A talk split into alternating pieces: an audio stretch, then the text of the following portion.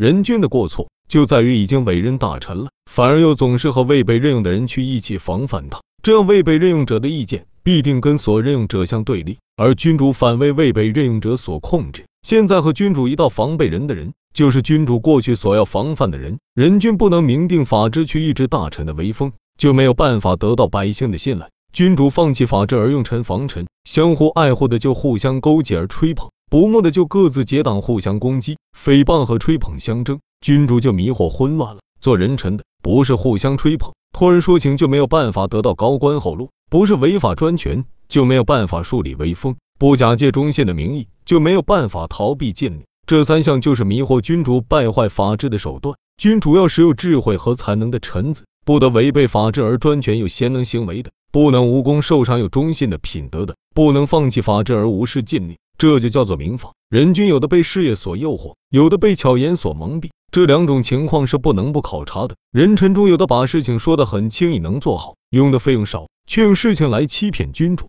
君主被引诱而不加考察，因而赞扬他，那么大臣反而用事情来控制君主，这种情况就叫诱。被事业引诱的人就会被祸患所困。他对君主进言时要求的费用少，下去办事花费多。尽管办事有功，但他说话不诚实，不诚实是有罪的。即使办事有功，也不奖赏，群臣也就不敢再用花言巧语来迷惑君主了。做人君的办法是，如果人臣先前说的和后来的情况不符，或者后来说的和先前的情况不一致，办事虽有功，也一定要使他受到相应的惩罚。这就是任用臣下的法则。人臣为君主筹办事情，又怕别人反对。就先做出假设，说谁议论这事，谁就是嫉妒。君主把这话藏在心里，不再接受群臣的意见，群臣害怕他说嫉妒，就不敢议论这事了。这两种威势得以发挥，忠臣的话就听不进去，而只相信被人们吹捧的奸臣了。像这种情形，就是被巧言所蒙蔽，被巧言所蒙蔽，就是被奸臣控制了。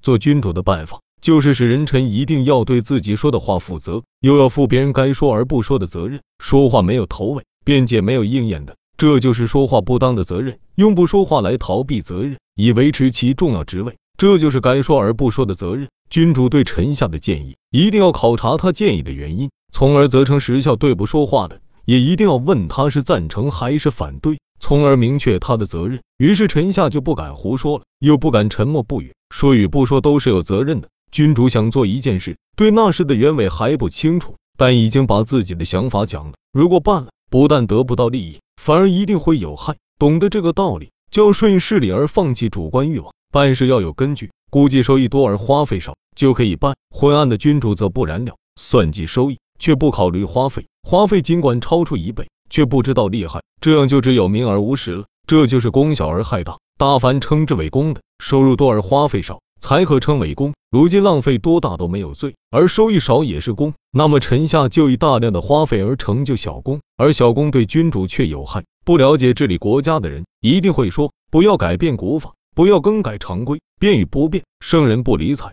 只要能正确治理国家行了。既然如此，古法的变与不变，常规的改与不改，就在于古法常规的可行不可行。如果伊尹不革新殷朝的法令制度，姜太公不改变周朝的法令制度，那么商汤王、周武王就不能统一天下；管仲不改变齐国的法令制度，郭衍不革新晋国的法令制度，那么齐桓公、晋文公就不能称霸诸侯了。大凡人们很难改变古法的原因，就是害怕改变百姓安于旧传统、旧习惯。所谓不改变古法，就是重蹈乱国的覆辙；所谓顺应民心，也就是放任奸邪的行为。百姓愚昧而不明治乱，君上懦弱而不能革新，这就是治国的大错。做人君的，因民而清楚了解治国之要，一定力行。虽然违背百姓的意愿，也一定要确定治国之法。这说法的证明是，商鞅无论在家或外出，都有人手持长矛盾牌来戒备。所以郭衍治国一开始，晋文公身旁就有卫士管仲治国一开始，齐桓公就有武装的战车。